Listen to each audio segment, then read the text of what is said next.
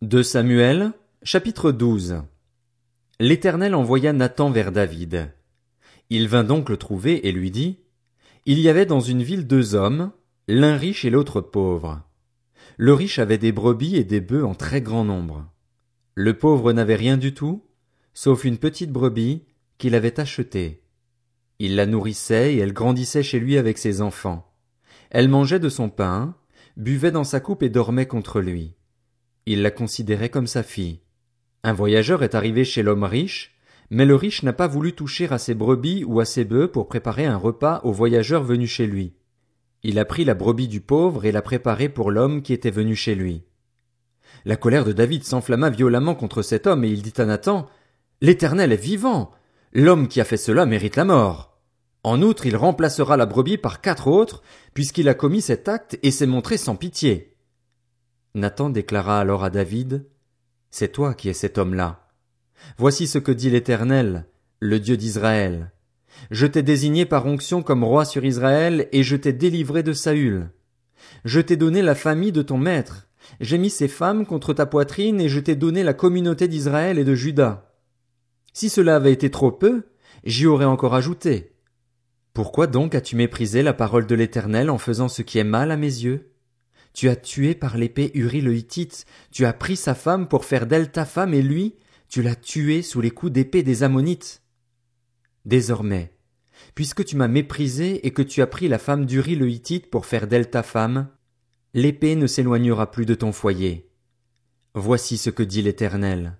Je vais faire sortir de ta propre famille le malheur contre toi, et je vais prendre sous tes yeux tes propres femmes pour les donner à un autre, qui couchera au grand jour avec elles. En effet, tu as agi en secret, mais moi, c'est en présence de tout Israël et en plein jour que je ferai cela. David dit à Nathan, J'ai péché contre l'Éternel.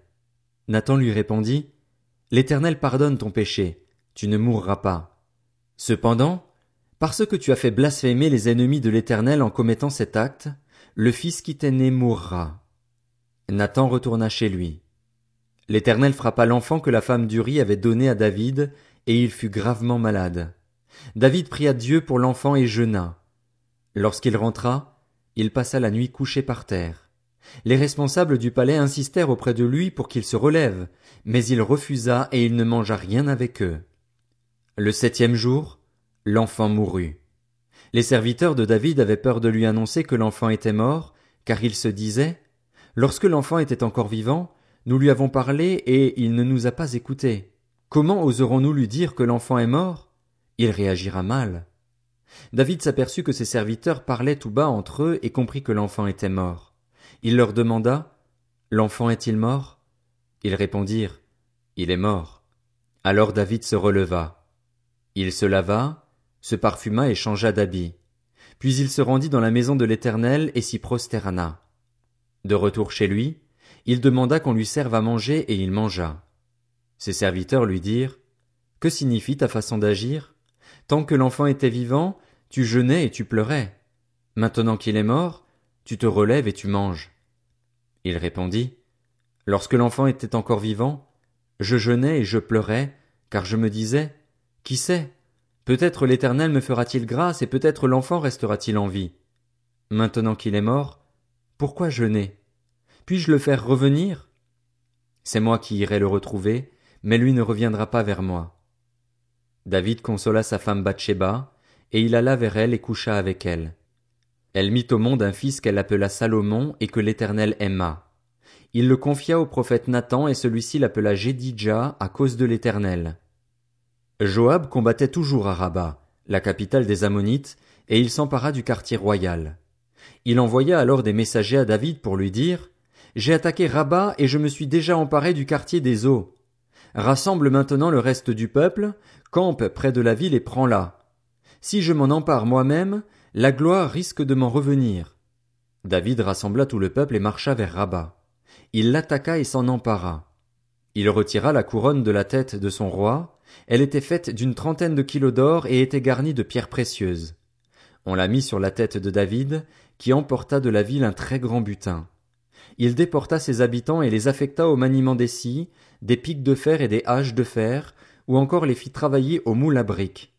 Il traita de la même manière toutes les villes des Ammonites. Puis David retourna à Jérusalem avec tout le peuple. De Samuel, chapitre 13. Après cela, voici ce qui arriva. Absalom, le fils de David, avait une sœur qui était belle et qui s'appelait Tamar. Or Amnon, le fils de David, tomba amoureux d'elle. Amnon était anxieux jusqu'à se rendre malade à cause de sa sœur Tamar. En effet, elle était vierge et il lui paraissait difficile de faire la moindre tentative auprès d'elle. Amnon avait un ami du nom de Jonadab. C'était un fils de Chiméa, le frère de David, et un homme très rusé. Il lui demanda, Pourquoi deviens-tu donc chaque matin plus abattu, toi qui es un fils de roi? Ne veux-tu pas me le dire? Amnon lui répondit, J'aime Tamar, la sœur de mon frère Absalom. Jonadab lui dit, Mets-toi au lit et fais le malade. Quand ton père viendra te voir, tu lui diras, Permets à ma sœur Tamar de venir me donner à manger. Qu'elle prépare un plat sous mes yeux, afin que je le voie, et qu'elle me serve elle-même à manger. Amnon se coucha et fit le malade. Le roi vint le voir et Amnon lui dit, Que ma sœur Tamar vienne donc faire deux gâteaux sous mes yeux, et qu'elle me les serve elle-même. David fit dire à Tamar dans ses appartements, Va donc chez ton frère Amnon et prépare-lui un plat. Tamar alla chez son frère Amnon, qui était couché. Elle prit de la pâte, la pétrit, prépara des gâteaux devant lui et les fit cuire. Elle prit ensuite la poêle et les déposa devant lui, mais Amnon refusa de manger. Il ordonna de faire sortir tout le monde, et tout le monde sortit de chez lui. Alors Amnon dit à Tamar, Apporte le plat dans la chambre et sers-moi. Tamar prit les gâteaux qu'elle avait faits et les porta à son frère Amnon dans la chambre. Comme elle les lui présentait à manger, il l'attrapa et lui dit Viens, couche avec moi, ma sœur. Elle lui répondit Non, mon frère, ne me déshonore pas, car on n'agit pas de cette manière en Israël. Ne commets pas cet acte odieux. Où irai-je, moi, traîner ma honte? Et toi, tu serais comme l'un des plus ignobles en Israël. Maintenant, parle donc au roi, et il ne m'empêchera pas d'être à toi. Mais il ne voulut pas l'écouter. Il se montra plus fort qu'elle, et il la viola, il coucha avec elle. Puis Amnon éprouva de la haine envers elle, une haine plus forte encore que ne l'avait été son amour, et il lui dit, Lève-toi, va-t'en. Elle lui répondit, Non, n'augmente pas, en me chassant, le mal que tu m'as déjà fait. Il refusa de l'écouter. Appelant le garçon qui était à son service, il dit, Qu'on fasse partir cette femme de chez moi, qu'on la mette dehors, et ferme la porte derrière elle. Elle portait une robe de plusieurs couleurs. C'était en effet la tenue que portaient les filles du roi aussi longtemps qu'elles étaient vierges. Le serviteur d'Amnon la fit sortir et ferma la porte derrière elle. Tamar déversa de la cendre sur sa tête et déchira sa robe multicolore. Elle mit la main sur sa tête et s'en alla en poussant des cris. Son frère Absalom lui dit, Est-ce que ton frère Amnon a couché avec toi? Maintenant, ma sœur, garde le silence, car c'est ton frère. Ne prends pas cette affaire trop à cœur. Et Tamar s'installa, accablée, chez son frère Absalom. Le roi David apprit tout ce qui s'était passé et il en fut très irrité. Quant à Absalom, il ne parla ni en bien ni en mal à Amnon, mais il éprouva de la haine pour lui parce qu'il avait déshonoré sa sœur Tamar. Deux ans après, comme il avait les tondeurs de moutons chez lui à baal près d'Éphraïm, Absalom invita tous les fils du roi. Il alla trouver le roi et dit, Ton serviteur a les tondeurs de moutons chez lui. Que le roi et ses serviteurs viennent chez ton serviteur.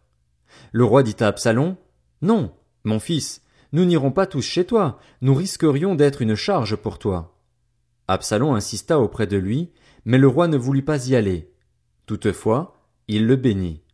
Absalom dit, Permets du moins à mon frère Amnon de venir avec nous. Le roi lui répondit, Pourquoi irait-il chez toi?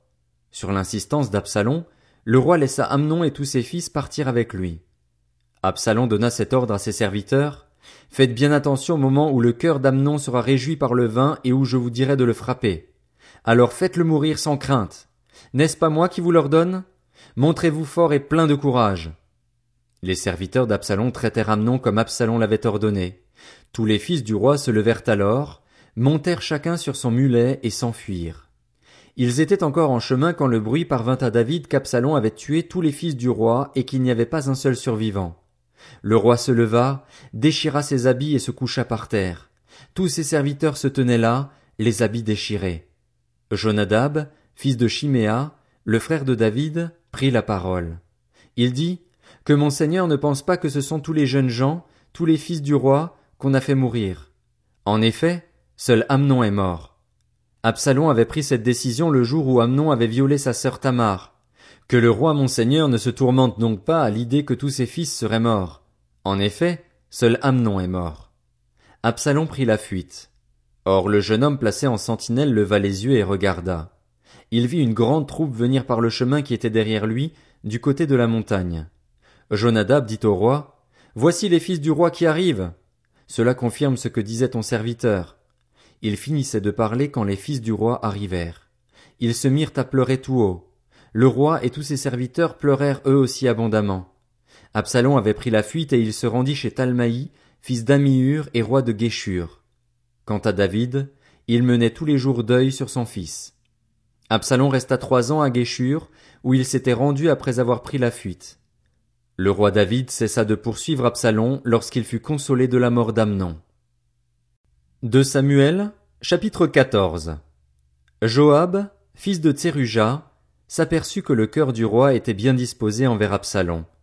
Il envoya chercher à Tekoa une femme rusée, à qui il dit Prends une attitude de deuil, mets des habits de deuil, ne te parfume pas, sois pareil à une femme qui pleure depuis longtemps un mort.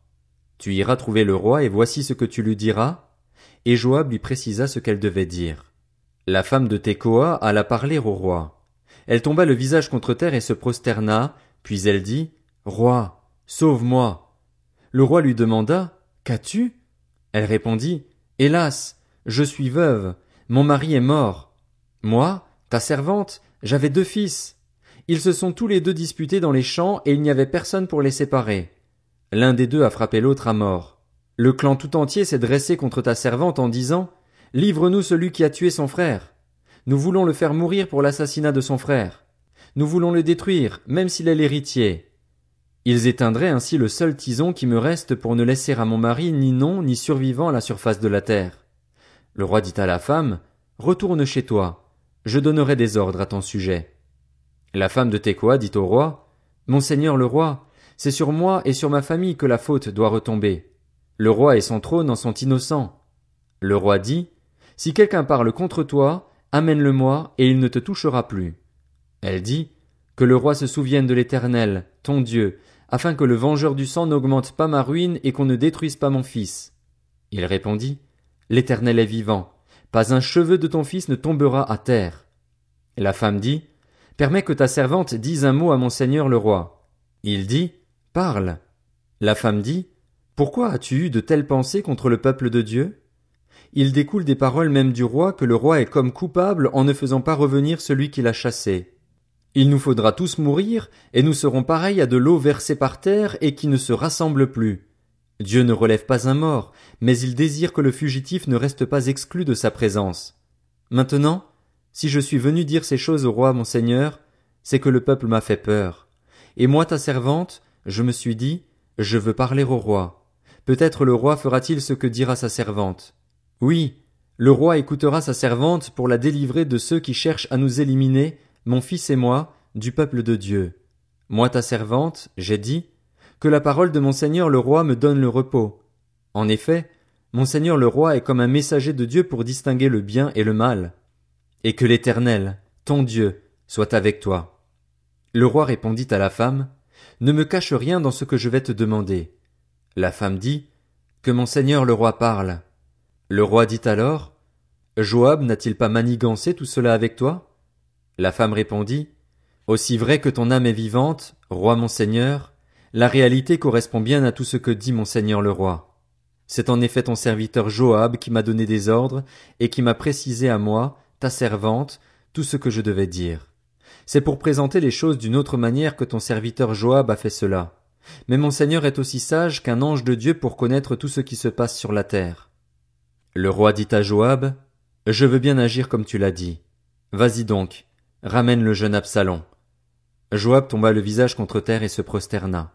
Il bénit le roi, puis il dit, Moi ton serviteur, je sais aujourd'hui que j'ai trouvé grâce à tes yeux, roi mon Seigneur, puisque tu agis conformément à ce que j'ai dit.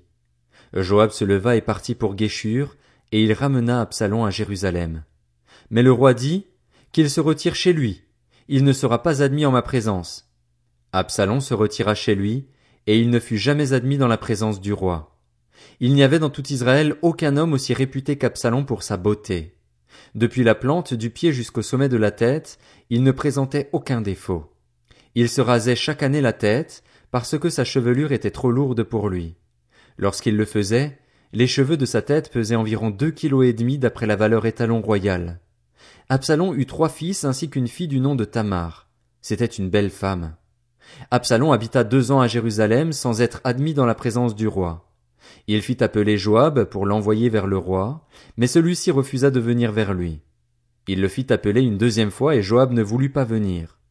Absalom dit alors à ses serviteurs, Voyez le champ de Joab. Il est à côté du mien et il y a de l'orge. Allez-y mettre le feu.